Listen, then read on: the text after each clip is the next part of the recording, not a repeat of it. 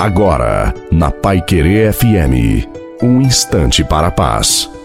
Boa noite a você, a sua família também. Coloque a água para ser abençoada no final. Às vezes encontramos a cruz no caminho da nossa vida, nas doenças, nas contrariedades do dia a dia, naquilo que o mundo chama de desgraças. Se olhamos para Jesus crucificado, essas dores encontram sentido e achamos coragem para levar a cruz que o Senhor nos entrega. Com ela podemos amar a Deus, ajudar a salvar os outros como Jesus. Nela podemos encontrar a alegria verdadeira também.